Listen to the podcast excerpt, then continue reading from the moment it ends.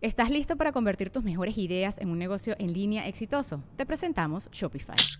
Tal vez no lo sabías, pero nuestro podcast More Than Mamis es un negocio y lo empezamos por supuesto para desahogarnos y hablar sobre la maternidad, no para convertirnos en expertas de ventas y del e-commerce. Así que sí, necesitábamos ayuda para vender nuestro merch y poner en marcha nuestra tienda. ¿Y cómo suena con Shopify? Llegó otra venta. Shopify es la plataforma de comercio que está revolucionando millones de negocios en todo el mundo. Ya seas un emprendedor desde tu casa o desde donde sea, Shopify es la única herramienta que necesitas para iniciar, administrar y hacer crecer tu negocio sin dificultades. Con Shopify puedo gestionar pedidos, envíos y pagos desde cualquier lugar, brindándote toda la información y estadísticas de tus ventas al detalle. Regístrate para un periodo de prueba con tan solo un dólar al mes en shopify.com barra sonoro, todo en minúsculas. Ve a shopify.com barra sonoro para llevar tu negocio al siguiente nivel. Shopify.com barra sonoro. Estás escuchando Leyendas Legendarias, parte de Sonoro y All Things Comedy Network. Bienvenidos a el mes de mayo. Hay que festejar a las mamis. Yay, mamis, we love you. Hay dos maneras de festejar a, a tu mamá. Una, si es fan de leyendas, es este, regálale un mes de Patreon. Ahí está, métete ahorita un mes de Patreon. Que le llegue su guion. Puedes coger los guiones del Mayo de Madres que matan. A ti, rosa fresca de abril. A ti, mi fiel querubín. Eh, las mamás, qué bonito. Quiero que se escuchen, o sea, que se imaginen esa canción de fondo en todos los temas que toquemos en el mes. Sí, por favor. Por favor, acabándose así empiecen a cantarla. Empezando con este. Así es. A ti que me diste tu vida, tu amor y un machetazo. a ti que escondiste mi cuerpo en el jardín de afuera. Todo tu cuerpo lleno de cianuro tendría que reposar. ¡Ay, qué feo! Ah, sí. Pues ¡Feliz mes, madres! Lo sacamos con el primer episodio de Madres que Matan.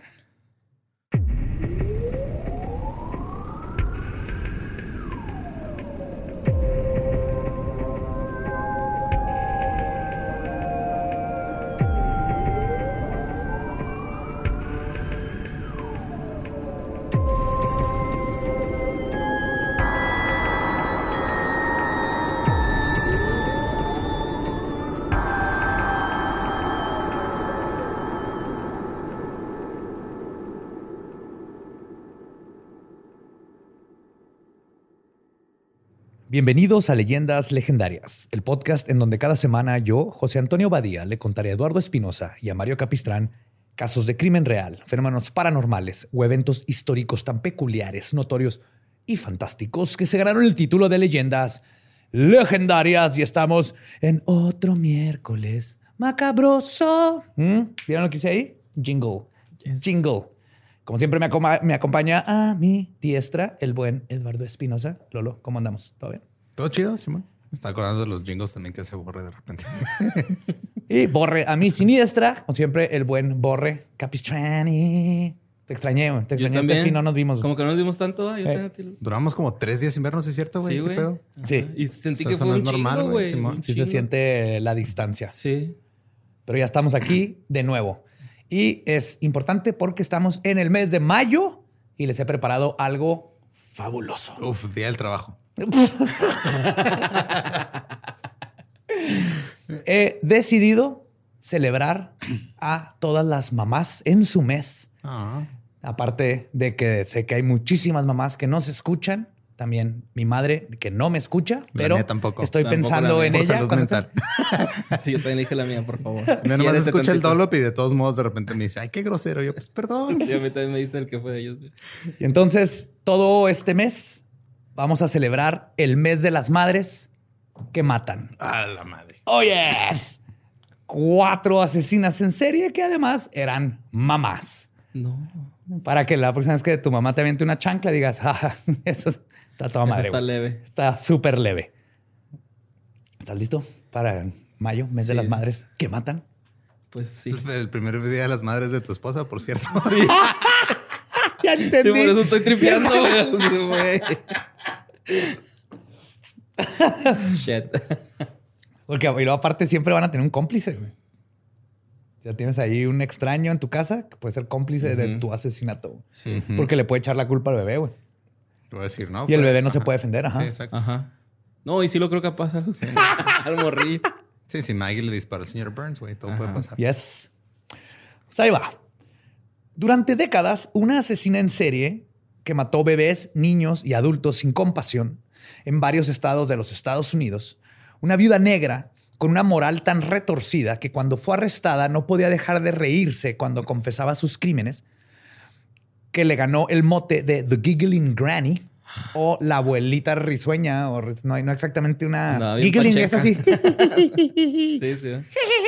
Sí, es que la risa es la que chinga, güey. En este caso, la risa es la que mata. Pero es The Giggling Granny. güey. Que hoy les voy a contar. que me esté imaginando a Sara García. Ahí se la ve. Hoy les voy a contar la historia de Nanny Doss. D-O-S-S. Ok. Pues normalmente comienzo la historia con el asesino en cuestión. Pero en este caso, para poder comprender las motivaciones de nuestra protagonista, tenemos que ver la vida de su familia, que está tan intrínsecamente ligadas a lo que formó el psique y las tendencias homicidas de Nanny 2, que no podemos conocer a- bien a Nanny sin conocer su pasado. Dani. No, ¿Nani? güey, ese tipo de nani. No, aquí era ¡Nani!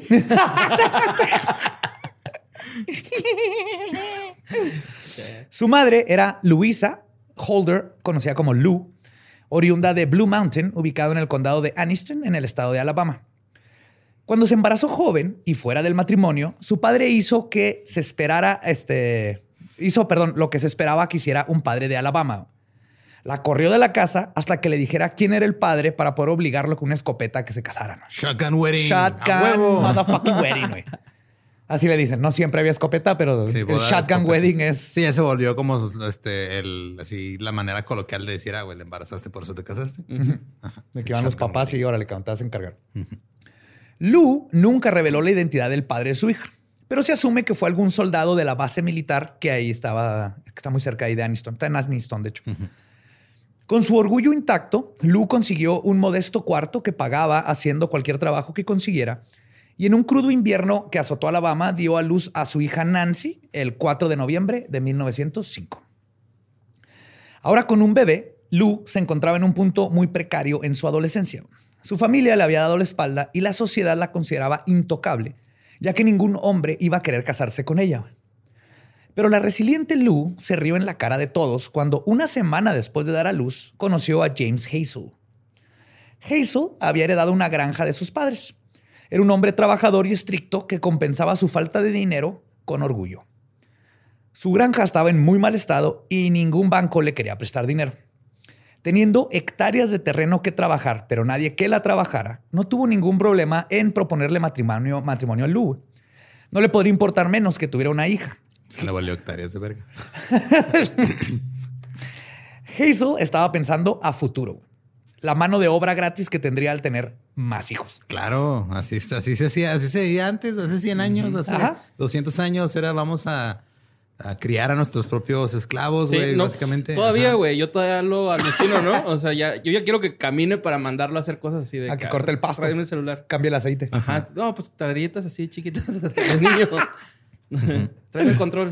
Ajá. Tráeme un vaso de agua. Prepárame un old fashion. Que sea un esclavito, güey. Con así. bourbon. Yo lo veo así Sí, como hubo, lo, mayordomito, lo platicamos, esclavito. pero hubo hasta hubo una época donde a los huérfanos que, o sea, que andaban ahí, los metían en un tren, los mandaban a las granjas a jalar, güey, y nunca volvían a ver a. Te llevaban un huérfano a domicilio. Era Uber huérfano.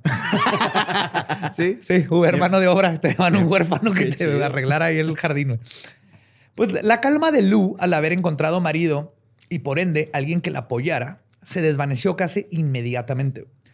No tardó en descubrir que Hazel era un hombre miserable y violento que explotaba ante el, meni- el menor estrés. Lo que debió haber sido su periodo de luna de miel fue en realidad una lista de tareas incesantes que ella tenía que hacer en la casa. Llegando le dijo, aquí está la lista de lo que tienes que hacer. Y si algo no era hecho precisamente como Hazel lo quería, comenzaba la violencia. No la golpeaba, pero era verbalmente emocionalmente abusivo. abusivo. Abusivo verbalmente. Sí. Nancy, que le decían Nanny, aprendió exactamente lo mismo que su madre en cuanto tuvo suficiente edad para caminar. Los tres trabajaban de madrugada hasta altas horas de la noche en la granja y aún así no lograban hacer dinero. Después de Nanny nacieron un hermano y tres hermanas en rápida sucesión. Todos planeados para que Lou no estuviera embarazada durante la cosecha para que pudiera ayudar. Va. Ahora me lo estoy más. ¿Cómo se llama el personaje este de los Simpson, el Hillbilly? Me lo estoy imaginando Cletus. ahora sí. Cletus. Cletus. Simón, Cletus. Ajá. Ya me lo estoy imaginando como Cleto. Cleto en Alabama, ¿ya? Yes. Sí, pues es como un estereotipo, ¿no? De Simón. Ajá. Para 1910, Nanny, en lugar de ir a la escuela, fungía como la mamá de los niños, haciéndoles comida, cambiándoles el pañal y arreglando sus peleas. Una niña cuidando niños. De las primeras memorias que tuvo Nanny fueron de odio a su padrastro, algo que, le seguiría, que la seguiría por el resto de su vida. Cuando su hermanito llegó a la edad de ir a la escuela, ambos eran permitidos asistir, pero solo en invierno, cuando no había cosecha. Caminaban este, tres kilómetros de ida, tres de venida. güey. De su vida en ambos lados, ¿no? Tenía que caminar tres kilómetros en la nieve de subida, de ida y vuelta. De hecho, sí iba No a sé decir que cómo el- estaba de subida. Sí, así que en lluvia y nieve. güey. Lluvia y. Sí. Pero la vida escolar no era mucho mejor que el de la granja. Los niños se burlaban constantemente de ellos y siempre tenían problemas en, cas- en clase, ya que lo que aprendían en unos meses de invierno lo perdían el resto del año que tenían que quedarse a trabajar en la tierra. güey. Siempre están claro, o sea, atrasados. ¿no? Siempre iban a estar, este... No hacían amigos, no todo el mundo les hacía bullying porque eran niños pobres que caminaban de su vida dos veces. ¿sí? Aún así, hay algo invaluable que Nani aprendió en la escuela: a leer. Cuando descubrió la lectura, encontró un escape de su vida y, más importante, de su padre o padrastro. Su cosa favorita que leer era la revista True Romance que su madre le había regalado a escondidas de Hazel. güey. Era una revista tipo vanidades o Ajá. este que venía así cosas de romance y de moda, de todo el, del glamour, ¿no? ¿Y el papá se Pero, lo prohibía o algo? Sí, sí, claro. güey. O sea, Este, pa- al rato va a sacar sus poderes güey. mágicos, güey, ¿no? No digo, para empezar, le prohibí, yo creo, no, no sabía que leía y ya de ahí, de eso en 1900 y cachito en Alabama ya está cabrón. Sí. Y aparte, imagínate cómo era la revista de ese entonces. O sea, un Cosmopolitan del 1905 que va a decir 13, mo- así, 13 razones para que te pegue con amor. O sea, Las seis mejores maneras de que no se te caiga el útero. No cabalgar. cómo esconder los Y moretones. no que te cabalgar no es una de ellas. Ay, la nana. Histeria, histeria o cólera. Entérate aquí, página 32. Tienes 13, ya estás quedada. En ella, Nanny comenzó a perderse en fantasías de romance, moda y glamour, pero especialmente en romance. Soñando constantemente en que algún día encontraría un hombre que la sacaría de la granja y que toda su vida mejoraría.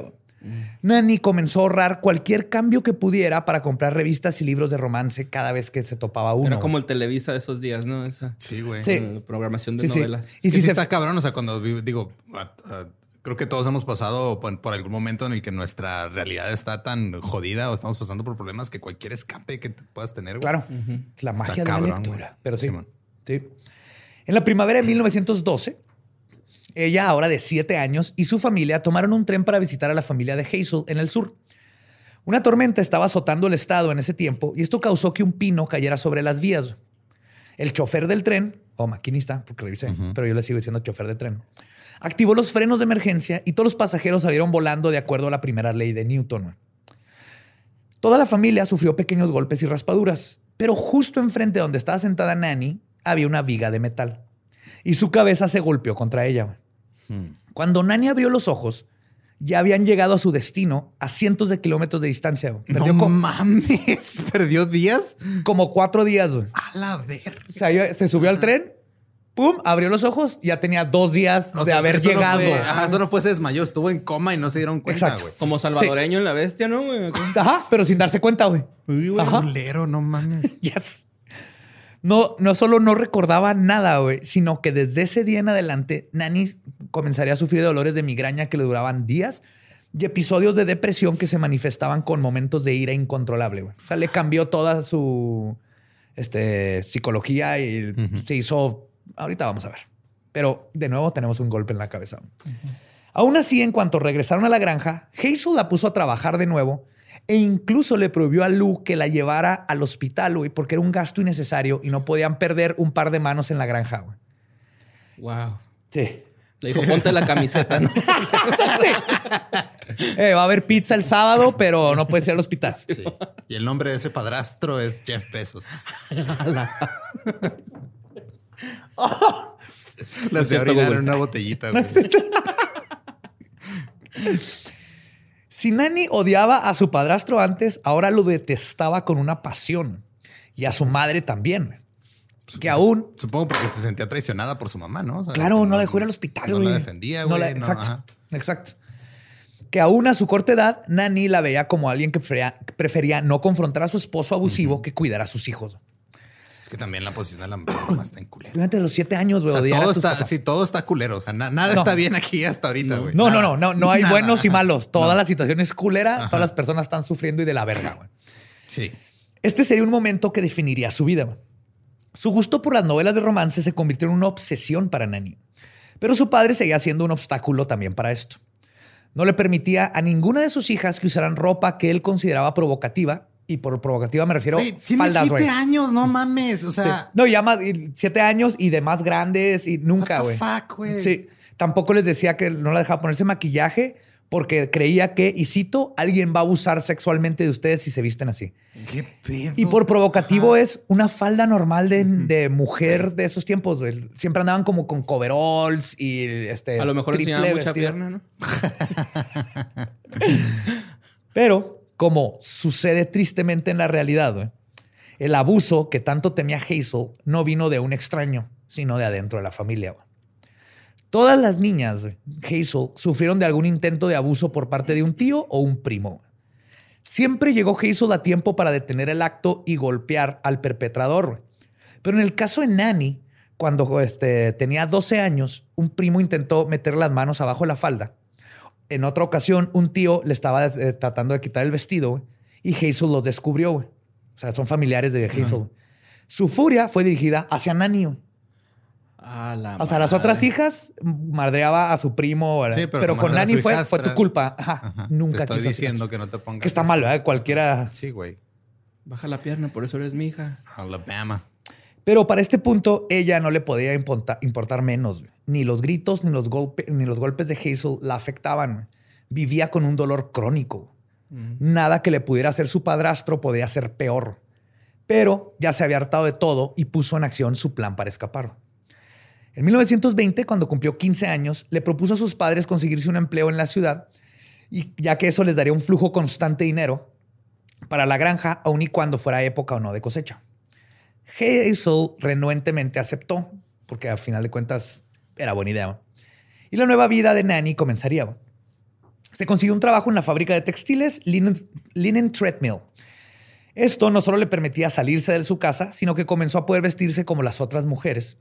Y se convirtió inmediatamente en una mariposa social y empezó a fumar, con, para el pretexto de poder salirse a fumar y platicar con todos. Su padre no le podía decir nada porque el dinero que llevaba a la casa era imprescindible para ellos. güey. Ni siquiera le importaba que fumara, güey. Era así de, ah, whatever. Está bien. el humo en la cara. Nos está yendo bien a todos. Ahorita lo necesitamos. Pues fue ahí en uno de esos este, breaks de cigarro güey, donde conoció a Charlie Braggs. Nanny tenía muchísimos pretendientes, güey. Porque todo el mundo dice que era pues era súper inteligente, elocuente, de tanto que leía. Y era muy guapa. Entonces todo el mundo creía con ella y era así súper picky. Y ella estaba disfrutando su vida a gusto. Este, y de todos sus pretendientes, Charlie fue el único que se ganó a Hazel y a Lou con su encanto, modales e impecable relación con su propia madre. Era así el, el caballero Southern Gentleman. Entonces, cuatro meses después de conocerse, Nani de 15 y Charlie de 19 se casaron en 1921. Porque en ese tiempo, obviamente, Charlie fue y le dijo a, a Lou- a Hazel, me quiero casar con su hija, y el que dijo que sí fue Hazel. güey. Claro, ajá, porque así funcionaban Ajá. las cosas hasta todavía. Sí. En su diario, Nani describe que se sintió forzada a casarse. güey. Su vida de libertad y de conocer a varios hombres fue cortada por la decisión de su padre de verla casada y deshacerse de ella. güey. A los 15 años. 15, no güey. te Y él de pases 19, madre. mamón. Ajá. Aún así, Nanny se dispuso a convertir sus fantasías románticas en realidad. Dijo, it, ya estoy aquí, güey. Ya me voy a casar, let's do this. Después de la ceremonia, se fueron a lo que ahora sería su nuevo hogar. Pasaron una noche de doloroso, incómodo, pero al fin iluminador sexo. Era la primera vez que pues, Nanny leía en sus revistas, güey, pero al fin tuvo sexo por primera vez. Y Nanny se durmió lista para comenzar su perfecta vida como ama de casa. Ella era, pues, se imaginaba así el, voy a hacer pies, le encantaba cocinar. Y mi delantal, eh, todo esto que el- en esos tiempos era lo más glamoroso, ¿no? Cuando bajó la mañana siguiente a preparar el desayuno a su esposo, se topó con la desagradable sorpresa de que ahí andaba su suegra, Mother Braggs, le decían. Estaba ahí en la cocina esperando también comer y la recibió no con un buenos días, sino con un isito. Charlie va a necesitar su desayuno antes de irse a comer, a trabajar. Nani respiró profundo y decidió no comenzar su primer día de matrimonio con una pelea con su suegra. Cuando Charlie bajó de la recámara, se pasó a Nani y se fue directo a darle un beso y los buenos días a su mami. Nani continuó mostrando su sonrisa, hizo el desayuno. Cuando se iba a ir su esposo, aprovechó para ir a despedirlo y preguntarle que a qué horas iría su mamá a la casa. Charlie le contestó y citó, ya está en casa, mi amor, vive con nosotros. No mames. Y es cuando le cayó el 20 a Mamitis. Nani, A la ve- No, güey. que no solo había cambiado a un capataz por otro, güey, sino que Charlie era un hijo de mami, que es lo que explicaba su aparente madurez y educación, que es, le- que es lo que había ganado a sus padres. güey. Lo que pasa es que él, él vivía para la mamá y la mamá lo, era súper estricta y lo tenía él así como soldadito, hijo de mami. güey. imagínate, güey. Imagínate bajar y... Ay, Digo, lo bueno fue que fue ahí y no en la noche de bodas, güey. no, pero ahí estaba la mamá la noche de bodas, güey. La estaba viendo a los ojos a la Está mamá. ¿no? súper- Mientras- Mire, jefa, nomás por ser mi jefa. Ay, güey. Muy bien, mijo. Muy bien. Me haces orgulloso. Estoy orgulloso de ti, mijo. Mother Braggs. volteala. Quiero verte los huevos. Chale, güey. Esos huevitos, esos huevitos salieron de mí. Yes. Yo hice esos huevitos, dale. Mother Braggs era el tipo de suegra que cuando Nanny quería ir a tener una cena con su esposo, se enfermaba, entre comillas, y tenían que quedarse a cuidarla y a jugar mahjong. Le, le mamaba jugar mahjong. El como dominó chino, que Que es una estrellita, ¿no? No son muchas fichitas con diferentes figuritas y tienes que encontrar los pares y las vas quitando de una montaña. Sí, nunca he entendido eso. Bueno, mahjong. Ni a los palillos chinos tampoco. Está pelada. Sí, luego te enseño los cómo usarlos. ¿Para comer o para jugar? Para jugar, Ah. nunca supe cómo se jugaba. Y llegué a tener el juguete, pero- Sí, todos lo tuvimos y nadie lo supimos jugar. También usaba indirectas con su hijo como, y cito, Qué bueno que tu esposa no está llenando su cabeza con tonterías infantiles de revistas de romance. Esto lo hizo después de que vio que a Nani le gustaban y esto hizo que Nani tuviera que empezar a esconder sus revistas de romance. Entonces, no nomás tenía que vivir con su suegra, su suegra era una bitch con B mayúscula. Bitch. Esto llevó a Nanny a que comenzara a fumarse 40 cigarros al día y encontrar el dulce respiro que le proporcionaba el gabinete de licor. ¿Qué digo? ¿Respiro después de 40 cigarros al día? Es... Para ese licor Ok. te limpia. Su depresión volvió y sus oscuros pensamientos junto con ella. Aún así, durante tres años aguantó todo con mucha hipocresía y gin. Pero ese es el pedo. O sea, imagínate, tiene 15, 16 años, güey. Está recién Ajá. casada. Es una niña, es como. Ajá. Está Tom fumándose 40 cigarros y poniéndose peda todos los días con ginebra. Y literalmente viviendo ahora con una madrastra, güey. Que la trae en chinga a ella y al esposo, ¿no? A los 15, güey. Es más, acaba de cumplir 18, güey. Duró tres años. Entre 1923 y 1927 tuvieron cuatro hijas. La mayor se llamaba Melvina y la menor Florina. Charlie. Melvina. Melvina, Perdón. Las dos en medio no cuentan. No, Una vamos a ver por qué. No hay, no hay récord de ellas bien. Ahorita vamos a ver por qué. Charlie había casi maquiavélicamente planeado que Nanny siempre estuviera embarazado. Embarazada. Incluso solo teniendo sexo con ella cuando sabía que estaba ovulando. Y para agregar insulto a la herida, todos sabían que este güey era infiel. güey. Entonces él sabía exactamente, él no la tocaba, no tenía sexo con ella más que para embarazarla. Y luego el resto del tiempo, mientras estaba embarazada, estaba teniendo amoríos con todas las de la planta textil. güey. Así que Nanny decidió que Charlie no sería el único que se iba a divertir y cada vez que podía lograr que él o su suegra cuidaran a los niños, se iba a los bares a ponerse ebria, a bailar y coger con todo el mundo. Bueno, pues a ligar y coger con quien quisiera, ¿no? Todo mientras llevaba un diario de todas las infidelidades de su esposo, por si algún día él decidía confrontarla por las de ella, güey. Mm. O sea, lo tenía así como... Sí, si, si un día le decía, oye, me acabo de enterar que... Mira, cabrón. Ahora imprimen las conversaciones del WhatsApp. güey. sí. sí, güey. Ay, me hace una historia muy bonita eso. Pero bueno. Pero este estilo de vida no era sustentable y Nani lo sabía. Además, veía en Melvina el potencial de todo lo que ella había querido ser, pero no había logrado. Así que Nani resolvió una simple ecuación en su cabeza.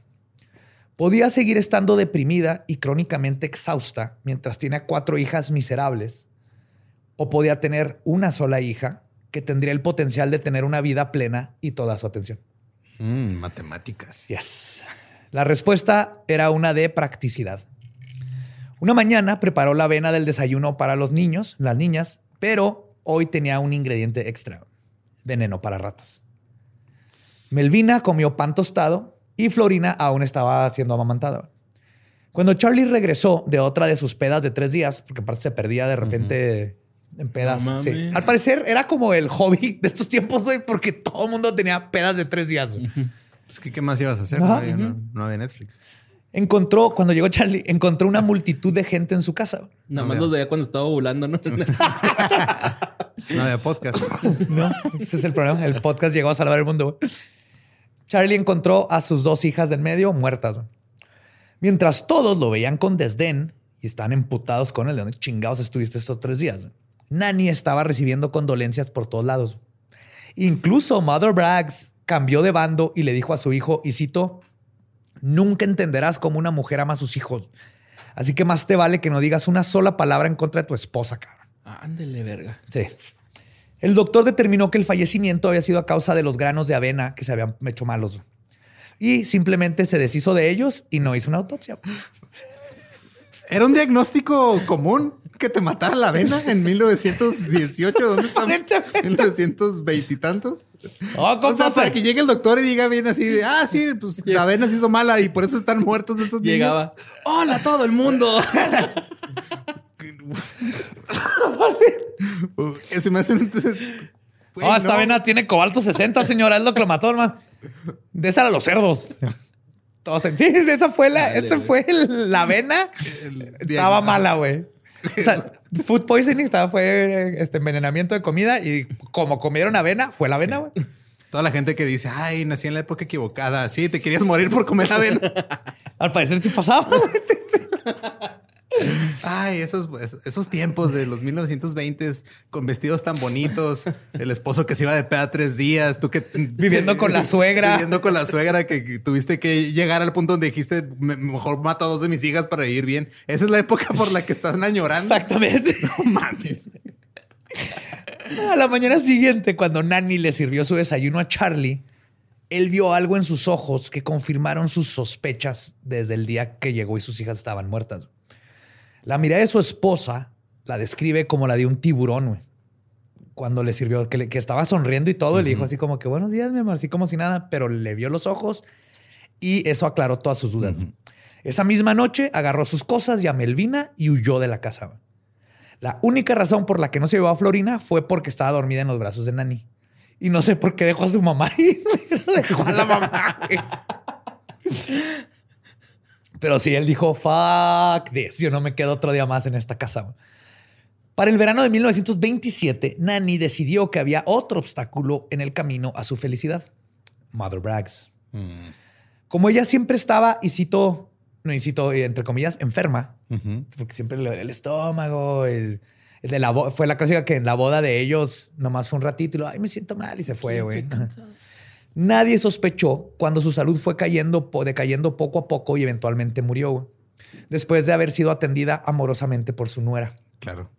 Sí. De nuevo, el pueblo se sintió mal por la pobre Nani, que ahora había perdido a su suegra después de sus hijas y, a su, y su esposo le había, la había abandonado, güey. Sí, ay, Nani, te dije que no compraras esa marca de avena. Entiendo, estás, est- estás muy dispersa porque perdiste La a de tus hijas, Lamish, a tus no. De hecho, acá fue pastel de higo. güey. Ajá. Era pastel de higo. Y nomás era- porque lo probó y dijo, está bien culero, mejor me muero. y se murió por voluntad propia. Así mataban antes, sí, güey. Estaban higo y no, oh, no, bye. No.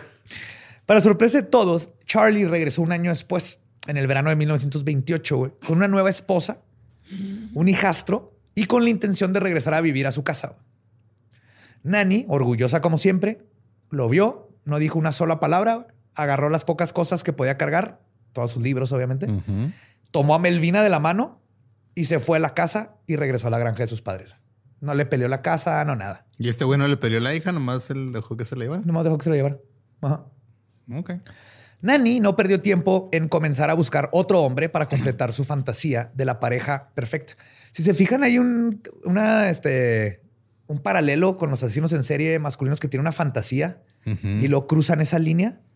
Nani es de estas Pero estamos en cayendo en el estereotipo de el porno de las mujeres son las novelas románticas, güey. ¿Te das cuenta?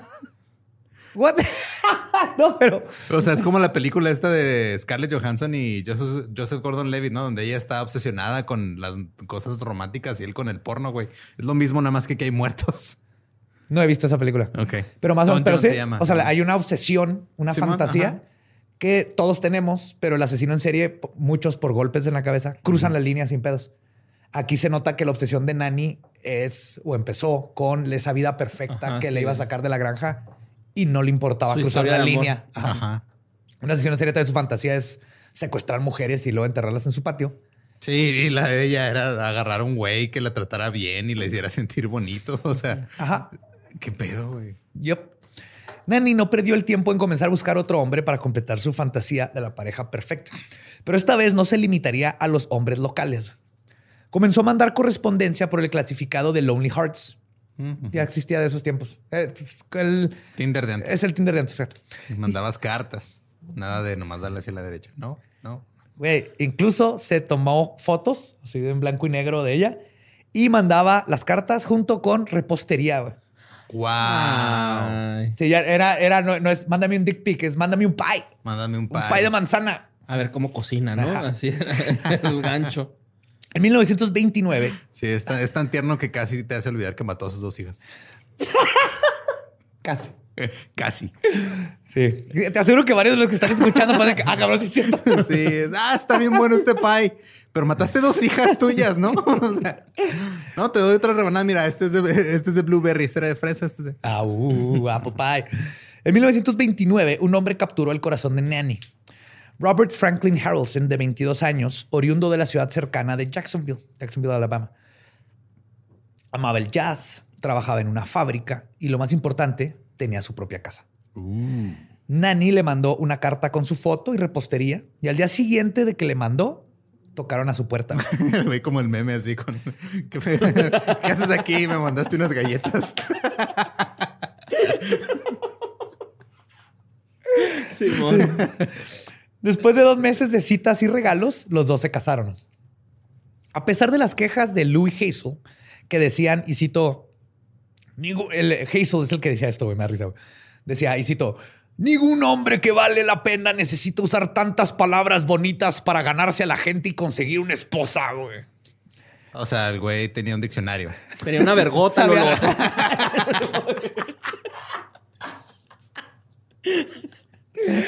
No, no es cierto. Ah, Así, para ser el, el ser elocuente y hablar para Hazel era así de que pinche vato estúpido. Estas palabras, güey. A ver, pues sabes arreglar un tractor. Nani, sus hijas y Robert se fueron a vivir a una cabaña de dos recámaras a las afueras del pueblo de Cedartown. Todo parecía estar perfecto hasta que Nani notó un pequeño detalle en su nuevo príncipe. Era alcohólico. Mal pedo alcohólico. Pues era el, era el, Era pedo de esos tiempos, ajá. Era el pasatiempo nacional, ¿no? Pero esto afectó toda su fantasía, eh, todo. Las hermosas comidas que preparaba se quedaban porque Robert no llegaba. Y constantemente tenía que ir a sacarlo de la cárcel por haberse peleado con alguien. Por años, Nani intentó de todo. Primero trató de hacerlo que poco a poco dejara de tomar. O sea, le decía, no tomes todo entre semana. Y Robert, Simón. Pero luego, el fin de semana, Robert se iba de pedas de tres o cuatro días. Para desquitar los días que no pisteó. Ujú. Entonces, Nani intentó otra táctica. Si no puedes contra él, únete. Ambos comenzaron a salir a ponerse hasta la madre de party bien a gusto. Está bien, tienen veintitantos años, pero pues ya tienen a hijos. Ay, ya saben cuidar a esa edad, güey. ya están ahí sí, enterrando. Eh, se murió el puerquito, hijo, entiérralo, ¿no? Yo me voy a poner pedo. Uno de esos días de peda de pareja, dejaron a Melvina con unos amigos y se fueron de party. Pero se les olvidó Florín, güey, que llegó de la escuela a encontrarse con una casa sola donde tuvo que pasar dos días. güey. Tenía como cinco o seis años, güey. Dos días solo en la the casa hasta que llegó la policía y le encontró, güey. Ay, pobrecito. Cuando esto sucedió, fue regresada con su padre a Alabama. güey. Ah, shit. Entonces ya nomás se quedó con Melvina. Y esta- llegaron allá con su papá y también andaban de tres días. güey. Pero como era hombre, él sí lo esperaron. Exacto. y esta relación tóxica entre estos dos duró 16 años. Durante esta escabrosa relación, Melvina conoció a un joven de su edad, Mosey Haynes, de 18 años. Se casaron en 1942 y antes de cumplir el año de casados, Melvina estaba embarazada de su primer hijo. Robert Lee Haynes nació a principios de 1943 Y lo mandaron a la guerra en chinga. No mames. Sí, güey. Ese bebé ya puede pistear, ya puede matar a alemanes, güey. ¡Vámonos! Bebé a mi casa. Los bebés ya pueden pistear en esos tiempos. Y por un tiempo la relación entre Melvina, Nanny y Florine estuvo llena de buenos tiempos. Ya podían ver a Florine y todo. Pero en 1944, ¿Era mi- Florín o Florina? Florine, Ok. sí, o sea, el Floriné, Florine. Florini. Pero en 1944, mientras la guerra estaba siendo peleada del otro lado del continente, Melvina se embarazó de nuevo. En julio de 1945 comenzó el parto. Nanny se involucró con él e incluso se la pasaba dándole órdenes a las enfermeras y al doctor, güey. Tenía todos en chinga, güey. Como buena señora. Ajá. Melvina, que era una mujer pequeña y apenas podía caminar en los últimos meses, traía dislocada la, La la cadera. cadera. Durante los últimos meses de embarazo, tuvo un parto increíblemente doloroso y tardado. Éter tuvo que ser administrado constantemente para poder calmar a la futura madre. a gusto. Sí, y eventualmente dio a luz. El segundo nieto Nanny había nacido y como Melvina estaba casi inconsciente por las copiosas cantidades de éter y pérdida de sangre que había sufrido, fue la primera que, la- que lo cargó, se le dieron a la abuela. Después de que el doctor pues había revisado y hacen todo eso. Pero a los pocos minutos de sostenerlo en sus brazos, comenzó a gritar por ayuda. Cuando el doctor y las enfermeras lo revisaron, el bebé no mostraba señales de vida. No. Después de examinarlo, determinaron que había muerto por falta de oxígeno a consecuencia de lo largo que había sido el parto. O sea, duró todo el día, casi el parto. No mames. A la mañana siguiente, Melvina, su esposo Mosey y su hermana Florine regresaron a casa. Fue aún dentro de su estupor de medicamentos que le confesó a su hermana que había tenido un extraño sueño. Había visto a su Soñé que mamá. le daba avena, mijo. La madre. Soñó que había visto a su mamá introducir una aguja para el cabello en la mollera del recién nacido. ¿Te acuerdas el episodio Ajá, de las sí, agujas? pues traía una en, ajá, en la mollera, aquí arribita de la cabeza. ¿El bebecín? Sí, o sea, como es que la, ajá, la- la abuela agarró al niño y le perforó la mollera con una aguja. Cuando escuchó esto, Florine le confirmó a su hermana que no solo le creía y creía que era capaz Nani de hacer eso, sino que cuando ella entró al cuarto después de que el bebé había fallecido, Nani estaba jugando con un alfiler haciéndolo bailar entre sus dedos. Las dos hermanas Cabrón. no tenían una sola duda de que Nani había asesinado al recién nacido y no estaban equivocadas. Nani había decidido que Melvina, su hija y la mujer por la que viviría sus fantasías indirectamente, no podía cometer el mismo error que ella había cometido de embarazarse tan rápido y sin Que haber es una vivido. güey. Claro, y ella, O sea. Neta, güey. pues claro que sí. Y parte de ella entiendo, o sea, está mal que haya matado al bebé. Sí, culerísimo. Pero entiendo la frustración de Nani que ella decía, es que mi hija no tiene opción, güey. O sea, estos güeyes llegan y te embarazan y te embarazan y te embarazan y no hay, no, no tenemos decisión sobre nuestros cuerpos, ¿no? La forma en que resolvió eso está de la chingada. Ajá. Sí, pero clarísimo. entiendo la frustra- de dónde viene esa frustración de Nani más en esos tiempos. Sigue sucediendo, güey, pero esos tiempos era como que le toman de la norma, güey. Pero esta fue la forma en que Nani decidió tirarle paro a su Porque hija. güey. digo, tirarle paro tampoco dejó que ella decidiera. No, exacto. O sea, no, está mal. Ajá. Nomás entiendo la, Sí. la mentalidad. No es más, no la justifico. No. Entonces ahí es donde decidió ella quitarle esa carga de tener que pasar por lo que ella pasó. Pero como tú dices, no le preguntó a Melvina. Mm. Con esta acción, Nani perdió no solo a su segundo nieto, sino que a sus dos hijas, quienes ahora la veían como el monstruo que era. Nani tomó esto como una falta de respeto y humildad de parte de su hija, a quien ella consideraba no apreciaba lo que había hecho por ella. Estoy haciendo un favor. Ajá. O sea, todavía tenía ese sentimiento de, Sí. güey, me debes. Me la debes. No mames. Y va a crecer ahorita, se pone más cabrona. Es que no entiendes por qué todavía no eres madre. Le dijo. Es que no entiendes por qué no has matado a tus propios hijos. Sí, Sí, ajá. O sea, apenas has perdido uno, yo perdí dos. Y por perdí les di avena. en mal estado. Yo te hice, yo te puedo deshacer y puedes hacer a tus hijos, cabrón. Así que un día que Melvina dejó al pequeño Robert en casa de sus bisabuelos, Nani decidió enseñarle una lección. Justo por lo que tú dices. Preparó uno de sus postres con el ingrediente secreto amor, no, arsénico, añadido en ellos y luego, como buena abuelita, le dio las galletas a su nieto. Durante el transcurso del día, le dio veneno poco a poco al, al morrillo, envenenándolo y duró todo el día, güey. Hasta que a la mañana siguiente el pequeño Robert había muerto a mediados de 1945, güey. Todo por enseñarle una lección a su propia hija, güey. O sea, abuela, esta galleta no pega. ¿Cómo si yo ya llevo cuatro días Y de repente.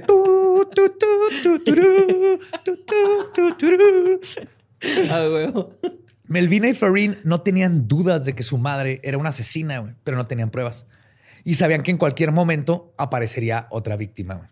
Ahí ya se fueron a la chingada de la casa.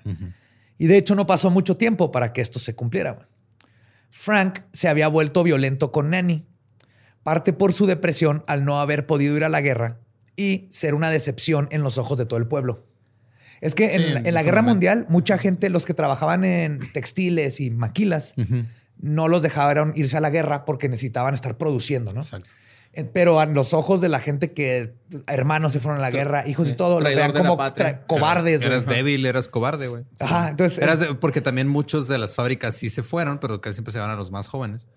Y los reemplazaban con mujeres. Entonces también te estaba todo el pedo del machismo acá de, ah, no, pues es que te quedaste a trabajar con las mujeres en vez de irte a la guerra, güey. Sí. Y no eran su opción, o sea, no era Frank, él quería ir a la guerra, güey, pero no lo dejaron. Pero aún así, pues él estaba todo deprimido porque iba al, bar de siempre y todos los, pocos compas que quedaban le dieron la espalda. Todo el pueblo le, decía, pinche vato, porque no estás peleando y muriéndote como nuestros hijos? Entonces Frank cayó en una depresión culerísima. Pero esta frustración nos acaba con su esposa. El sueño americano. Así que Nanny decidió hacer lo que mejor hacía. Cocinar. Ah, yo pensé que matar. ¿Eh? Pues sí. Sí. Cocinar. Ah, cocinar. Wink, wink. Wink, wink. guiño, guiño. es que acuérdate que la mejor manera de llegarle al, corazón del hombre es por el estómago. Por el estómago. O sea, para, aquí es para parar el corazón del hombre. Pero había un problema. Frank tenía mucho tiempo que no llegaba a comer a la casa. Uh. Ya ves que se había estado sus tres días, ahora era nunca llegaba. Hoy llegaba, llegaba en pedo y no comía. Y su plan B de Nani, envenenar su pisto, era imposible porque ella misma había sacado todo el alcohol de la casa. Entonces no había pisto en la casa. O por lo menos sí había, pero Nani no sabía dónde chingado lo tenía el, güey, porque siempre se empedaba, no importa qué. Pero luego el destino intervino. Después de una pelea donde Frank salió molesto de la casa para irse a pistear al bar, Nani salió a su jardín a llorar. Era su escape, güey. Tenía un jardín hermoso. Fue ahí donde descubrió que alguien había hecho un agujero debajo de sus preciosos rosales. Su descontento por ese vandalismo se transformó en una bendición cuando descubrió que había sido Frank quien había hecho el agujero y dentro del mismo encontró lo que necesitaba para completar su plan. El escondite del pisto de su próximo ex esposo. Ahí, guardaba su moonshine. Porque en este tiempo era el moonshine. Que es, como... Es aguardiente, güey. Es, un aguardiente hecho como sea, güey. Mm. En el pinche... El Viva Villa, ¿no? Sí. De hecho, lo cocinaban pues de noche para que no se viera el humo y todo. Desde la prohibición, por esa moonshine, porque mm. lo, hacían bajo la luz de la luna. Órale. Pero este es, un, es el Vivavilla, ni siquiera con etiqueta, güey. Te lo venden en un frasco. Frank fue encontrado muerto al día siguiente, justo frente al rosal. Y la policía y el doctor determinaron que la causa de muerte había sido la ingesta de toda una botella completa de mal moonshine. Eso era común. Y se acabó. Si la avena te mata también el alcohol, güey. Sí, está más pelada, ¿no? y más mucho. Imagínate tomarte un litro de Viva Villa solo. Y toda la escena del crimen coincidía con sus teorías, güey, la neta. Lo que no sabían es que Nani había vaciado y lavado la botella antes de regresarla al lado de su ahora esposo muerto. Deshaciéndose de la evidencia y haciendo parecer que se acabó toda la botella cuando fueron unos tragos lo que lo mató. Lo que tenía que tomarse, le quitó la botella la, y no lo reportó hasta el día siguiente. La dio y dijo, ah, mira, pues de nuevo. Está este güey que llegó pedo. Ajá, y como era el pedo del. Y nadie, a todo el mundo le caían los huevos, nadie le hizo pedo. De nuevo, Nanny recibió el apoyo de toda la comunidad que no sentía ningún respeto por el ebrio de Frank. Y además, Nanny se topó con la agradable sorpresa de que él había sacado una póliza de seguro que por primera vez en su vida la sacó de la pobreza. Oh, qué Fue, fue happy accident, totalmente. Happy accident. Y creo que también a Nani le gustaban estas cosas donde se le moría a alguien y todo el mundo era, ay, pobrecita. Que le tuvieran compasión, ¿no? Acá. Sí, y porque ella siempre la veían, por ejemplo, cuando mató a la suegra, pues ella estuvo ahí por semanas cuidándola en lo que le iba envenenando poco a poco y la suegra se iba muriendo poco a poco. El- el- todo el mundo la veía como, mira, pobrecita sacrificada y cuidando a la suegra cuando ni siquiera tiene que, su esposo la dejó. Entonces ella siempre termina. Era buenísima para manipular la, cómo la veía la gente. güey. De nuevo, Nani era libre y ahora tenía dinero para continuar su eterna búsqueda por su fantasía romántica. Compró un terreno de 10 hectáreas en las afueras rurales de Jacksonville, ahí en Alabama. Rentaba parte del mismo terreno para la siembra, de la cual ella recibía una buena renta, y se construyó una pequeña casa que llenó, llenó de libros y revistas de romance, y por fin tenía casi todo lo que quería. Con la excepción de una familia, ya que todos le habían dado la espalda. Y por supuesto, un caballero que la cortejara. Regresó a casar a su hombre perfecto utilizando el clasificado, mandando cartas, fotos y repostería a todos los que ella percibiera que tenían un potencial. Uno de estos hombres era Arlie Lanning, residente de Lexington en el estado de North Carolina. Dos años después de la muerte de Frank, Nanny estaba de nuevo en el juego y subió a un tren a visitar a Lanning. Cuatro días después de conocerlo, decidieron casarse. Wow, cada vez le toma menos tiempo. Todo de buena madre, sí. Todo parece, pues que nunca sabes cuándo te vas a comer avena y vas a valer verga, güey. Entonces, la vida es. YOLO, güey. YOLO. Sí, avena, YOLO. Casarte, YOLO. Todo parecía estar perfecto hasta que Nanny comenzó a sospechar de que él estaba haciendo el infiel. Formó una red de espías con otras mujeres del pueblo que le daban todo el chisme güey. y eventualmente confirmaron sus sospechas. La próxima vez que Lanning regresó a casa esperando su cena, solo encontró una nota que decía, y cito, salí de viaje, regreso pronto. Por salir de viaje, Nani se refería a que se fue a Nueva York a tener sus propios amoríos y comprar ropa nueva. Ok. Sí, dijo, fuck it. Tú vas a andar con tus chingaderas, yo también puedo. Le- Let's have fun. Hasta la verga, pinche perro. Continuó haciendo esto constantemente, viajando a distintos puntos de los Estados Unidos, solo dejando notas para avisar que eventualmente regresaría. De hecho, al rato ya nomás ponía y cito, regreso pronto, güey. Ya, Así nomás. Back soon. Este juego de Lanning siendo descubierto en infidelidad y Nani yéndose de la ciudad para vengarse continuó por cinco años.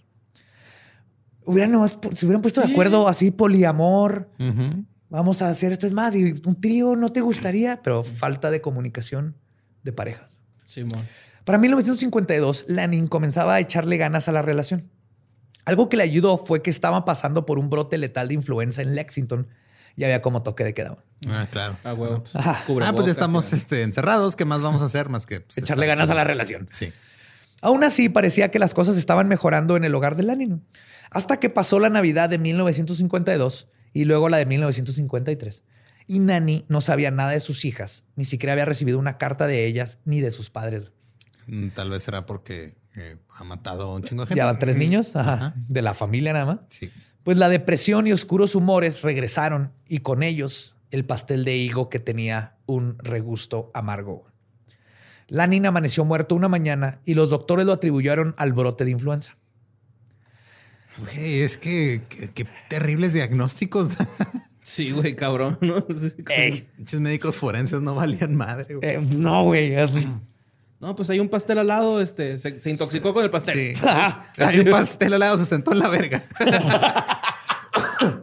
¿Sabes Y qué? Se lo cargó. Su esposo se comió un pastel embrujado. Se le fue el fantasma a los huevos y le dio la gota y por eso se murió. Sí, güey. ¿no? eh, Échenle sal adentro de los párpados antes de enterrarlo para que no regrese como vampiro, nada más, ¿eh? Por favor. Van a ser 500 pesos de consulta. Antes de que su cuerpo estuviera enterrado, Nani ya estaba intentando cobrar la aseguranza y quedarse con los bienes. El problema es que Lanning no había actualizado su testamento y la casa en la que vivían se la había dejado a su hermana menor. O sea, Lanning cuidaba a la mamá, a la hermana y, a este, el- y tenía otra hermana, pero ya no la cuidaba. Pero la hermana tuvo un pedo con su esposo. Entonces le había dejado originalmente las cosas de que si a él le pasara algo, la hermana quedara sin pedos. Claro, chido. Ajá. Ajá. Y este no lo cambió. Entonces, este, para este tiempo, Nani estaba viviendo junto con su suegra que la había acogido después de la muerte de su hijo. Otra vez. O Sí. sea, O sea, pobrecita, este, mi hijo, y sí, uy, se dejó querer, ¿no? A pesar de la hospitalidad de su suegra y cuñada, Nani no se tocó el corazón cuando se enteró que, aunque no podía quedarse con la casa, Lanning había sacado un seguro en caso de catástrofe que sería pagada a ella y no a la dueña de la casa. Como es de esperarse, la casa misteriosamente fue consumida en fuego y Nani todavía tuvo el descaro de vivir un mes más con su suegra y cuñada, güey, en lo que arreglaba todos sus asuntos y le pagaban todo antes de partir al este. güey. wow. Le quemó la casa y de hecho la, pues era la, la suegra, no, la suegra, no, la cuñada. La cuñada. La cuñada se sintió mal y todo, pero dijo, no, pues no mames, o sea, ella tiene una casa en Alabama, tiene lana, yo no tengo nada, güey. O sea, Ujú. sorry que se crea tu esposo, pero pues a mí esa casa me, me no, Toma, sirve, cuñada, este pastel de dinamita. Prende la vela. Con una trampa de oso de betún, así. mordida, mordida. Pero antes de partir a vivir su nueva, nueva, nueva, nueva vida, su suegra se enfermó. Nani la cuidó como buena nuera que era y en 1952, Como buena nuera que no era. que no era,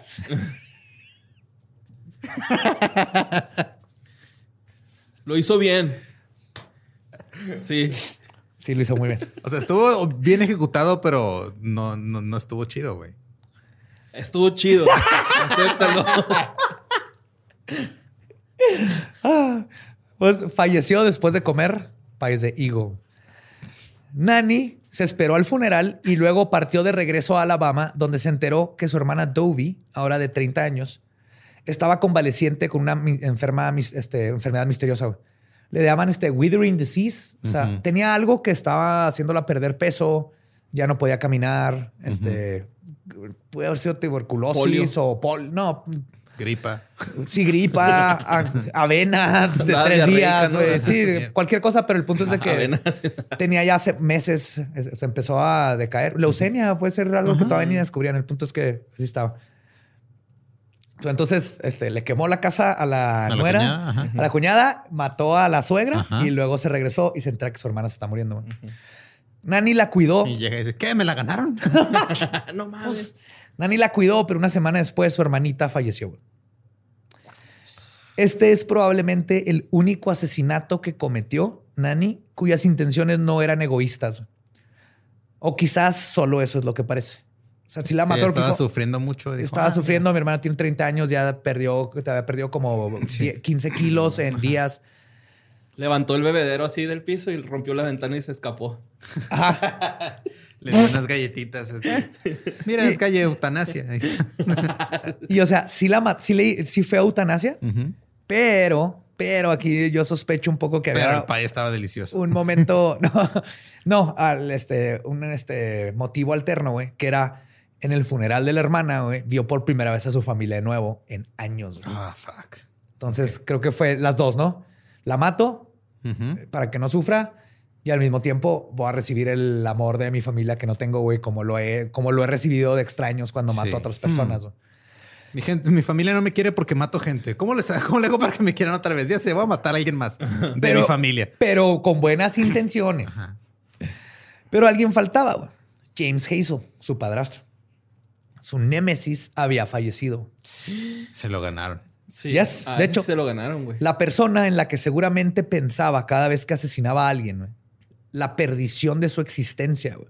El hombre que le robó su infancia y su vida también le había negado la satisfacción de venganza. Fuck, güey. Sin una manifestación viva a quien dirigir su furia, Nani perdió su pasión por vivir de nuevo.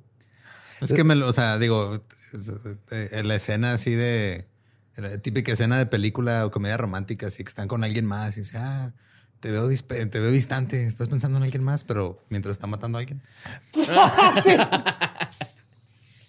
Es que no me asesinas como antes. Toma este pie con dinamita. Hazel, que diga Diana. La granja donde creció se perdió al banco cuando se fue el pa- Nunca ganaron dinero con esa pinche granja. Este, y su madre Lou se fue a vivir con ella. Las dos viudas comenzaron a hacer una vida juntas. Lou no tenía idea que el resentimiento de su hija ahora no podía, que ahora no podía proyectar hacia su padrastro, se transformaría en odio contra ella. Nani racionalizó que quizás la causante de todo el sufrimiento era su madre, que nunca tuvo el valor de intervino. confrontar a Hazel y defender a su hija. Que, Yo no en- escogí nacer, mamá.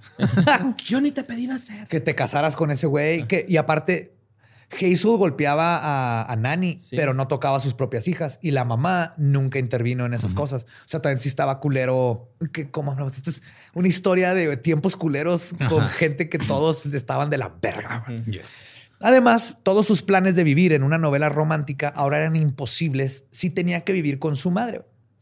Así que a los pocos meses de vivir juntas, Nani se convirtió de nuevo en el pináculo de la generosidad ante la gente del pueblo, cuando mostró una increíble resiliencia y buena actitud después de perder a su esposo, hermana, padre y ahora a su madre en tan solo un par de años. También mató a su mamá, güey. Y que nadie dijo así como que, oye, esto todo se les muere. Pues, sí sospechaban, Pero era así como que falta de Pero, respeto o algo así. No, y también al mismo tiempo, si eran tiempos, donde se moría gente a lo pendejo. Pues sí. Era una combinación de lo. Te aseguro que todo el mundo medio ahí en los chismes, pero al mismo tiempo sí se moría gente bien cabrón por cualquier cosa. Es Y- que sí está sospechoso, ¿no? O sea, que se le muera a toda la gente, pero que su jardín esté bien vergas. Es competente. Esta mujer es competente. Sí, no, o pero, sea, digo, o sabe sea, mantener... de- de- igual y los usaba de abono. De abono. güey. sí, güey.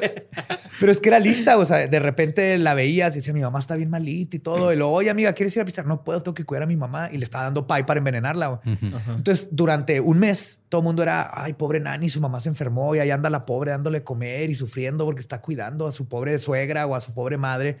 Y los se morían. Entonces, al final, de cuentas, era, pues, se murió. Sí, hay era fantasmas o tuberculosis o vampiros.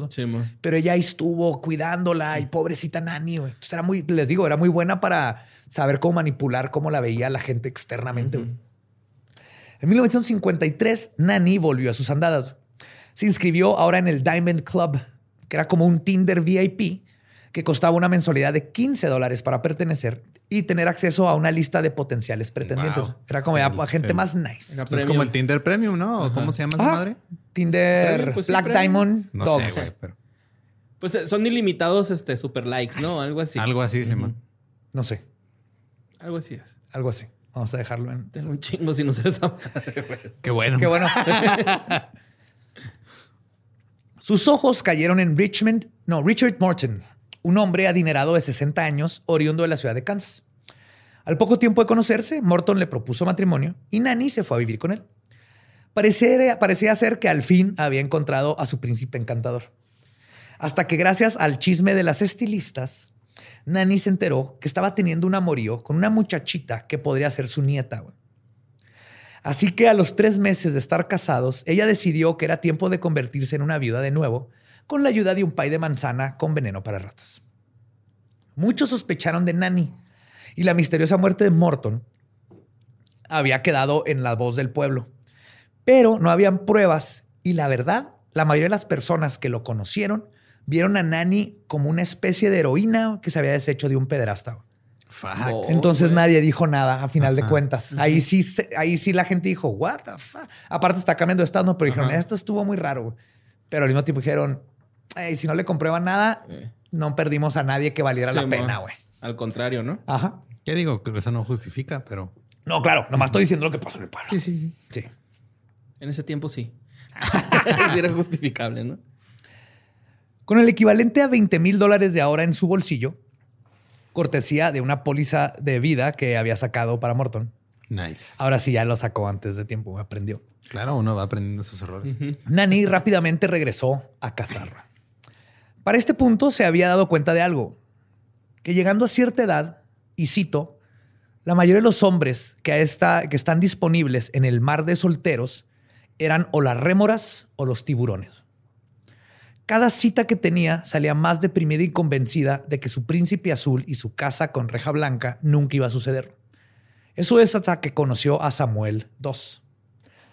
Era un inspector de autopistas estatales de 59 años, honesto, trabajador, con dinero y que daba sermones los domingos en la iglesia local. Era un, Uh. era un preacher, que pues ya desde ahí te dice... "Eh". Predicador. Además, no fumaba, no tomaba y consideraba que decir malas palabras era una señal de falta de educación.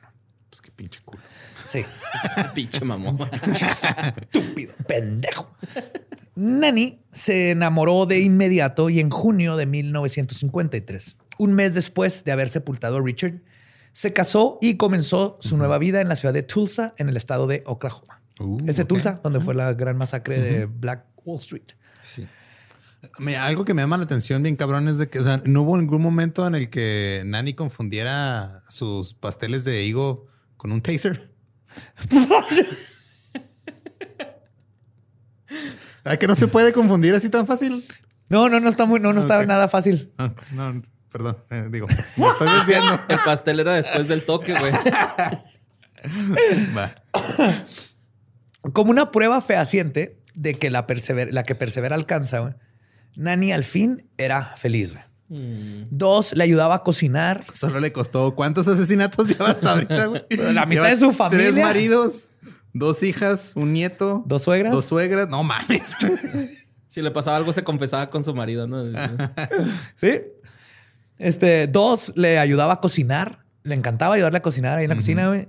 Y aunque él era exigente en que le gustaba que la casa se mantuviera limpia, él ayudaba a que eso se mantuviera, güey. Entonces los dos. Esto no era desordenado. ¿no? No, y combinaban los dos. O sea, los dos eran de que casa limpia, pero aparte le ayudaba. O sea, algo totalmente para ella así que, ah, qué chingón, güey. do this. No había violencia, no habían infidelidades ni secretos en su nueva relación.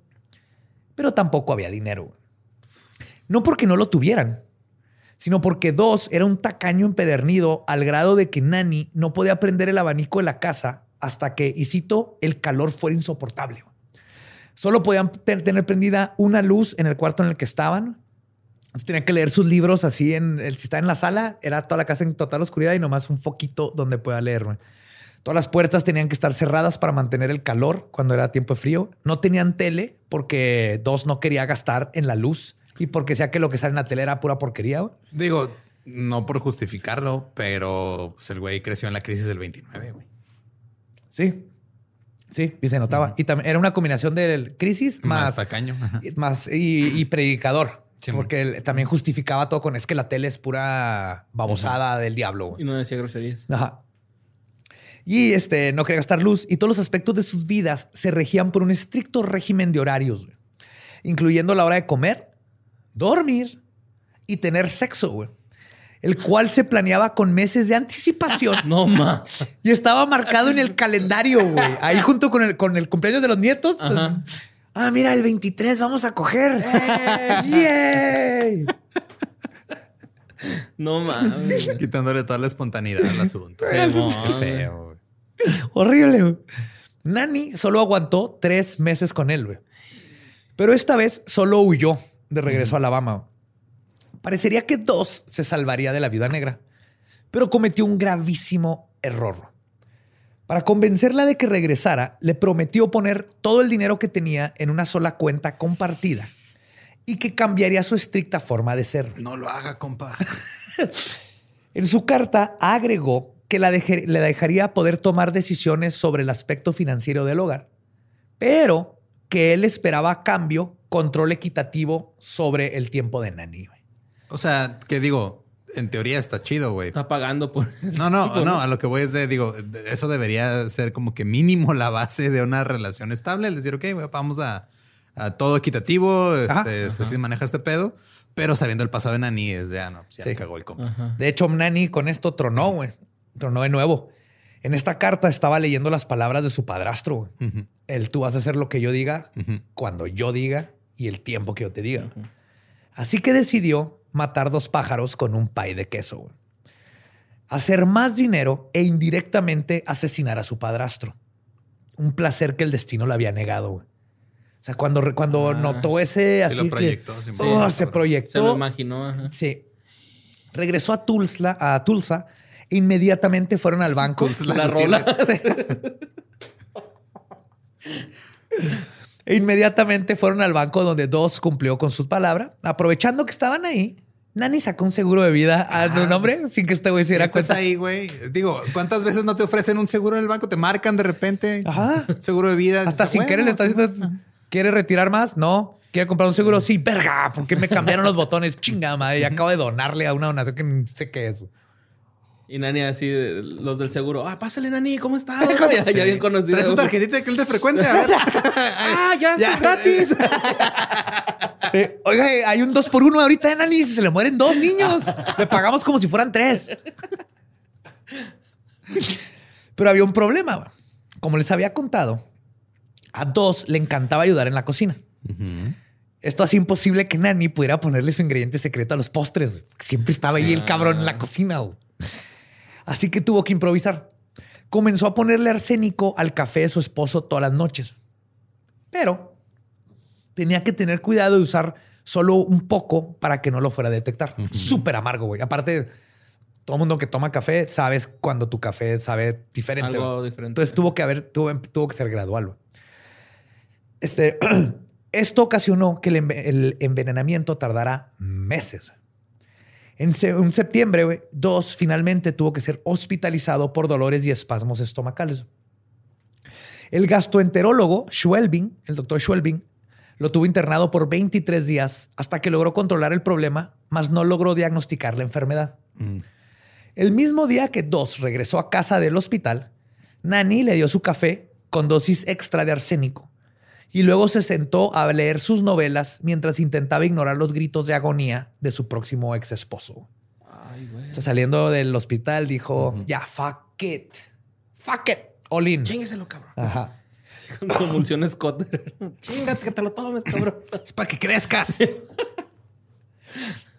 Y Nani se hubiera salido con la suya de nuevo si no hubiese sido por el metiche del doctor Schwelbin.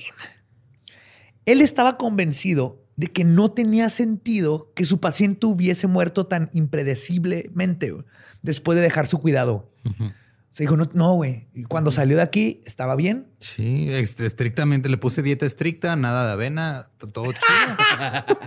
Le exorcizamos los tanates. Le dimos este romero para que se le quitara la licantropía. Le Eh, nomás en caso de. No estoy diciendo que era hombre lobo, nomás estamos. en- es este. Le pre- receté unos malboros rojos Le froté un huevo en el cuerpo. en el huevo. en el huevo y, Y se me puso se negro. Fue de aquí, se fue de aquí quemando este, su- su- su- sus este, hierbitas, güey, hasta la casa. Todo estaba perfecto. Entonces, este, sabiendo que no le, deri- no, no le, no le iban a dar permiso para practicar una autopsia, porque él no tenía que ver con el caso. Ajá. El ah, y aparte los otros doctores habían dicho, se murió de lo que tenía antes, ¿no? El doctor hizo algo brillante, güey. Se presentó en el funeral de dos y frente a todos los dolientes, le pidió permiso a Nani de hacer una autopsia y le dijo que él creía que lo que había matado a su esposo podría ser un contaminante ambiental que podría poner en peligro a toda la comunidad güey, y toda la ciudad. Ah, cabrón, nice. Ajá. Entonces ahí estaba todo el mundo escuchando Ajá, ajá, esto sí, ajá. y, y, pues Nani así Sí. que, ay, toda buena, güey. Presión social. Ajá. Sí, güey. Y él- obviamente él sabía que ni de pedo, güey. Estaba en el Kiss Cam del. de- Ya sé. El del equivalente a pedirle matrimonio a alguien en un lugar público. Ah. No lo Pues haga, compa. intentando mantener las apariencias, no quedó otra. Y Nani accedió y firmó el permiso ahí mismo. Traía los papeles y todo. Este, el Nice. doctor, güey. En cuanto le dijo que Simón, mire, y de hecho aquí traigo los papeles. Y ella así que hijo de tu pinche madre. Pero bueno, güey. Ah, sí, claro, mire, gracias por su ayuda. Aquí le va un pastelito. Cuando el doctor Schwelbing condujo la autopsia y sus sospechas fueron confirmadas, dos había, este, que dos había sido envenenado, en chinga le dijo a la policía. Nani fue arrestado el mismo día. Antes de ser llevada a la estación, tomó varias de sus revistas y libros de romance. Para que vean, todavía tenía como este comportamiento de niña, a pesar que ya era una viejita. En la comisaría no confesaba a nada, güey. O sea, le preguntaban esto y otro y hasta se portaba como abuelita, güey. Era de, ay, mi hijo, ¿tú crees que yo sería capaz de matar a un hombre? Jijiji". Y empezaba con el giggling. Y luego, ay, si crees que yo podría hacer eso, ay, no, ya quisiera librarme de mi esposo. Jijiji". Uno como quiera, pero las criaturas. Así estaba, así estaba. Constantemente, constantemente, güey. Y entonces este, se reía ominosamente antes de contestar lo que fuese y terminando de contestar, güey. Y es cuando se ganó el mote de The Giggling Granny. También cuando hay fotos de cuando la sacaron arrestada, se reía. Y volteaba las cámaras toda... Ajá, Creepy. toda creepy, güey. No fue hasta que el agente especial Ray Page entró al cuarto del interrogatorio, güey, que ahí horas y no la podían hacer decir nada. Y Ray Page, bien cabrón, güey, porque cuando supo el pedo, él fue y se puso a investigar bien cabrón toda la historia de, de Nani y es donde dijo, no mames, o sea, esto no es un incidente aislado, güey. Entonces entra Ray Page al, inter- al cuarto interrogatorio, güey. Le quitó la... Ah, porque aparte le preguntaban y ella seguía leyendo, güey. Entonces él llegó, le quitó la revista de las manos gentilmente y le dijo, y cito, Nani, ¿crees en fantasmas? Esto hizo que la giggling granny, güey, la sacó como que de, de pedo, güey, y se, le empezó a ponerle atención, güey. Y Page continuó. Le dijo, y cito, después de varios años de hacer mi trabajo, comienzas a creer en ellos. Pero no embrujan lugares, embrujan a las personas. He conocido a mucha gente embrujada en mi trabajo. ¿Cuántos esposos has enterrado, Nani? ¿Cuántos fantasmas están en este cuarto en este momento? Después de esa elocuente analogía, Nani confesó, y citó, le dijo, ¿está bien? Está bien. Le puso veneno de ratas en su café. Así. Con eso. Y con esto, hermosa cosa, las décadas de asesinatos de la Giggling Granny concluyeron. Ah, yo pensé que le iban a dejar libre, güey. No, no, no. Pues confesó ahí perfectamente todo. Pero qué chingón, güey. Qué chingón, ajá, sí. Simón. La- así. Muy poético, ¿no? Es como una película de Robin Williams, güey. Siempre saca algo así bien cabrón, ¿no? Así. Una reflexión bien cabrona de la vida. No güey. es tu culpa, no es tu culpa. Escena está cabrón. Ay, güey, sí. Oh, Captain, my Sí, Captain. Sí, está bien, cabrón. Ese, Nanny Dross fue enjuiciada. en- Nani Dross, güey. Nani Dross. Perturba. No, güey. Nani Dross, güey. Nanny Dross. Mi nuevo libro, Luna de Plutón. Mi nuevo pastel de higos. Perturbante. Número 6. Pero será fantasma. No, no me sale. A mí tampoco. Pero así lo escucho en mi cabeza. Nanny Doss fue enjuiciada el 17 de mayo de 1955 solo por el asesinato de, de Doss, de su último esposo. De Samuel. A pesar de que tenían evidencia para comprobarle todos los demás asesinatos, legalmente era más práctico solo atribuirle este crimen porque sabían que con, con este solo Ya le, ya le daban el máximo. Ajá. Entonces no tenía caso que se pudiera escapar por falta de evidencia del otro. Y de hecho le comprobaron todos menos el de sus dos hijas. Porque por, sabían que fue ella, pero por respeto no exhumaron los cuerpos. Aparte que ya tenían muchísimo bajo tierra y no había mucha evidencia que ellos iban a poder encontrar. Sí, lo estaban chiquitos. Porque ¿no? fue hace mucho, sí. Entonces, pero se sabe que fue absolutamente todo. Fue encontrada culpable y sentenciada a pasar toda su vida en prisión. Solo se salvó de la silla eléctrica porque el juez consideró que mandar a una abuelita y mujer Ajá. a freír no era lo correcto. güey. Se Sí. salvó por ser mujer. Le regaló un pay al, al juez, güey. Sí, mira, si fuera un horno, tal vez. Pero no estaban en Alemania en esa época, entonces no aplicaba tampoco. Mire, A ver, señora, fueron- le vamos a poner dos hijos, los niños ahí y usted se va a meter al, al horno y los niños le van a cerrar la puerta. Esa es mi sentencia. Caso cerrado. Un chingo de migajas haciendo el camino. Huevo. Fueron sus dos hijas, hijos. Ajá. Luego fue. Los dos hijos de la hija. Ajá. Y luego fue. ¿Fueron tres esposos? Tres, es- Tres. la tres esposos Ajá. y el Samuel Tres esposos, dos suegras, la mamá. Fueron como once. No, sí fueron Sí. cuatro esposos, ¿no? ¿Cuatro? Cuatro. Ajá. Cuatro. Con Samuel dos fueron cuatro ya. Su mamá, su suegra, una de sus suegras.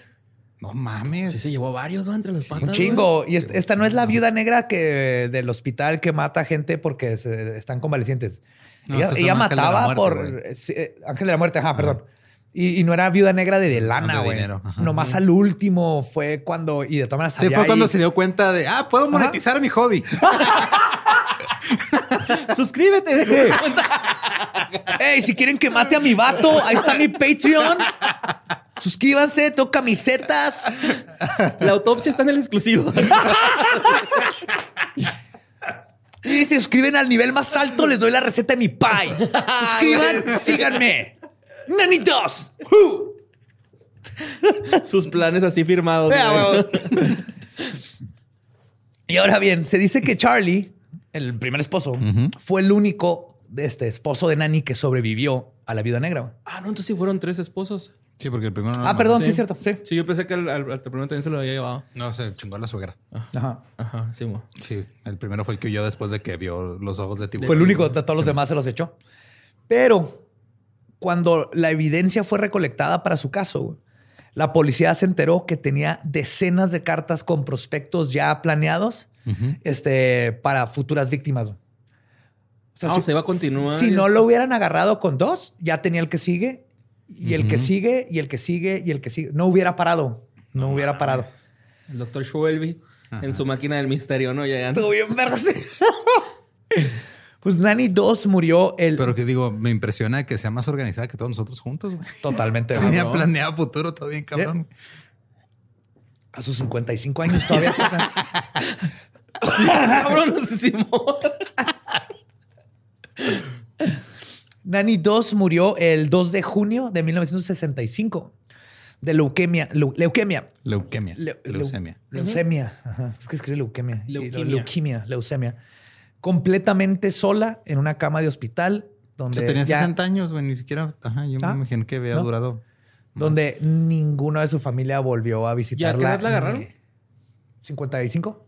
Ah, o sea que nomás duró cinco, Cinco años en la cárcel. Sí, Eran exactamente. suficientes. Sí, en el 50 y- no, 10 años. El veneno 50. del encierro. y del 55 confinamiento. entró y en el 65 se murió. O sea, la agarraron a los 50 años. Ajá. Duró- no mames. Sí. Y se murió en el 65. Está- Duró 10 años de cárcel y luego se murió. Y pues su condena más cabrona fue que él no volvió a ver a su familia, terminó sola. No pudo matar a nunca- su padrastro. Sí. Esa fue la historia de The Giggling Granny. And Nanny Does. Una historia de- Perturbada. Número uno. Mes de mayo. Esa es nuestra primer ah, madre que mata. Sí, esa es- esta es nuestra versión de mujeres asesinas de Televisa, güey. Soy Nani, soy mujer y soy asesina. Estas son mamás. Ok. Tiene de, de Ujú. escogí así de, de- el requisito de que eran mamás. Ok. Muy bien. Para que cuente, porque es mayo. Las estamos celebrando ustedes, las jefecitas, las mamás, Las chidas. las que nos hacen los pies y pasteles y no tienen arsénico. Gracias, mamá, por eso. Gracias. Sí. Porque después de llenar su jardín Sí. de líquido plateado, su jardín nuevo, porque abrí un hecha sketch, ese que pintas plateado, lo abrí para ver de qué estaba hecho. Está hecho de un polvo plateado que estoy seguro que me causó algún daño pulmonar y cerebral. Y pinté todo el pasto y la alfombra nueva llena de huellas plateadas y mi mamá tuvo un breakdown y no me mató. Mira. Y estaba en todo su derecho. Estabas en todo tu derecho, madre. O sea, no solo, o sea, ni siquiera fue para darte un zape, mucho menos para enterrarte una alfiler en la mollera, güey. O sea, No, no, no. Fue de, esos, eso. fue de esos breakdowns de... Y luego no la vi por como dos horas. Ajá. Y de niño pues, no, me puso a limpiar, obviamente, todo. Maldiciendo, ¿no? Pero yo sé que estaba así de que... o sea, hay bonito el pasto plateado, O sea, huevo que sí, güey. Parecía Futurista. Terminator, güey. Sí. El Badía Gracias, echándose acá el spray con Mad Max. Witness me. Ay. No, pues eh, recuerden que nos pueden seguir en todos lados como arroba leyendas podcast. Yo soy arroba ningún Eduardo. Ahí me encuentran como arroba Mario López Capi. Ahí me encuentran como El Va Diablo. Nuestro podcast ha terminado. Podemos irnos a pistear. Esto fue palabra de Belzebub. Abrahadabra.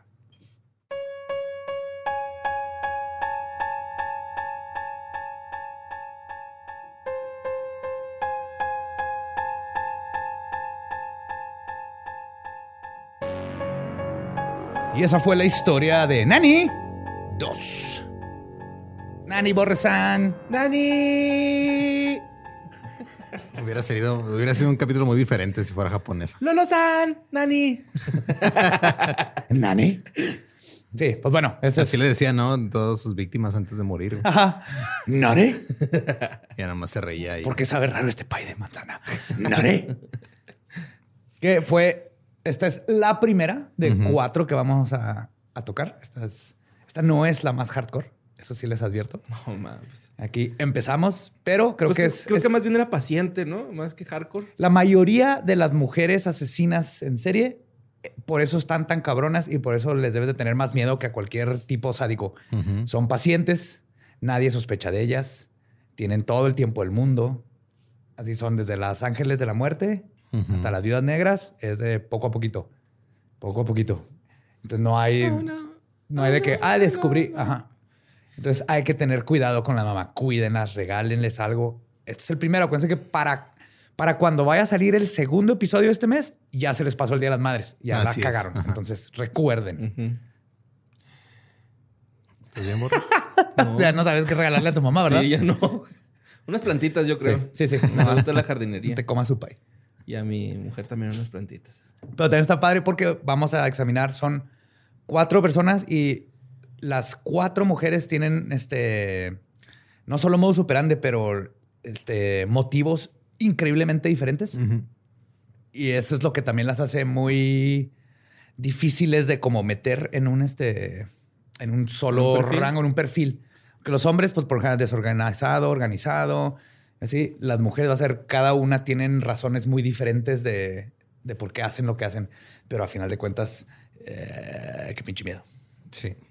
Yo digo que podemos frenar esto, este, insistiendo en que las compañías que hacen pantalones para mujeres les pongan bolsillos grandes. A ver, bolsillos grandes, compañías. De nuestra parte, llega temprano, no la dejes con el Jesús en la boca. Fácil. Y sécate el pelo antes de dormir. No te va a pasar nada si te... pero que, se duerma tranquila tu madre. Sécate el pelo antes de dormir. Sí, creo que con eso. Y el prepucio, es importante. Sí, le soplas. que se infle tantito así. Como globo. si logras hacer ese ruido, quiere decir que has logrado, que has destapado el, sueño de millones de hombres. Los saben por qué me refiero, a qué me refiero. Voy a intentarlo. No, pues feliz de las madres. Ay, ay, como si no lo hubieras intentado. Pues nunca lo he podido llenar de aire, güey. Primero tendría que llenar de aire. A eso me refiero. El día que logres hacer eso, yoga, borre. Yoga es la clave. o una bomba de aire. Así unos dos y luego ya. ¿Y, si, truena? Pues probablemente algo tronará adentro, pero afuera va a sonar demasiado divertido, güey. Eso sí. Para perdérnoslo. Eso sí. Ah, ¿Así los quedan sus madres? Ok. No, mi mamá no escucha esto y qué bueno. Ah, gracias por escuchar esto también. Ah. De regalo le estamos dando motivos para que escuchen todavía menos, este contenido. Se crean, las queremos, las amamos, madres nuestras, madres de todos. Y nos escuchamos el próximo miércoles macabroso. ¿Estás listo para convertir tus mejores ideas en un negocio en línea exitoso? Te presentamos Shopify. Tal vez no lo sabías, pero nuestro podcast More Than Mamis es un negocio y lo empezamos por supuesto para desahogarnos y hablar sobre la maternidad, no para convertirnos en expertas de ventas y del e-commerce. Así que sí, necesitábamos ayuda para vender nuestro merch y poner en marcha nuestra tienda. ¿Y cómo suena con Shopify? Llegó otra venta. Shopify es la plataforma de comercio que está revolucionando millones de negocios en todo el mundo. Ya seas un emprendedor desde tu casa o desde donde sea, Shopify es la única herramienta que necesitas para iniciar, administrar y hacer crecer tu negocio sin dificultades. Con Shopify puedo gestionar pedidos, envíos y pagos desde cualquier lugar, brindándote toda la información y estadísticas de tus ventas al detalle. Regístrate para un periodo de prueba con tan solo un dólar al mes en shopify.com barra sonoro, todo en minúsculas Ve a shopify.com barra sonoro para llevar tu negocio al siguiente nivel. Shopify.com barra sonoro. ¿Estás listo para convertir tus mejores ideas en un negocio en línea exitoso? Te presentamos Shopify. Tal vez no lo sabías, pero nuestro podcast More Than Mamis es un negocio y lo empezamos por supuesto para desahogarnos y hablar sobre la maternidad, no para convertirnos en expertas de ventas y del e-commerce. Así que sí, necesitábamos ayuda para vender nuestro merch y poner en marcha nuestra tienda. ¿Y cómo suena con Shopify? Llegó otra venta. Shopify es la plataforma de comercio que está revolucionando millones de negocios en todo el mundo. Ya seas un emprendedor desde tu casa o desde donde sea, Shopify es la única herramienta que necesitas para iniciar, administrar y hacer crecer tu negocio sin dificultades. Con Shopify puedo gestionar pedidos, envíos y pagos desde cualquier lugar, brindándote toda la información y estadísticas de tus ventas al detalle. Regístrate para un periodo de prueba con tan solo un dólar al mes en shopify.com barra sonoro, todo en minúsculas Ve a shopify.com barra sonoro para llevar tu negocio al siguiente nivel. Shopify.com barra sonoro. Hello, it is Ryan, and we could all use an extra bright spot in our day, couldn't we? Just to make up for things like sitting in traffic, doing the dishes, counting your steps, you know, all the mundane stuff. That is why I'm such a big fan of Chumba Casino. Chumba Casino has all your favorite social casino style games that you can play for free anytime, anywhere with daily bonuses. That should brighten your day a little. Actually, a lot. So sign up now at chumbacasino.com. That's chumbacasino.com. No purchase necessary. Group. Void were prohibited by law. See terms and conditions. 18 plus.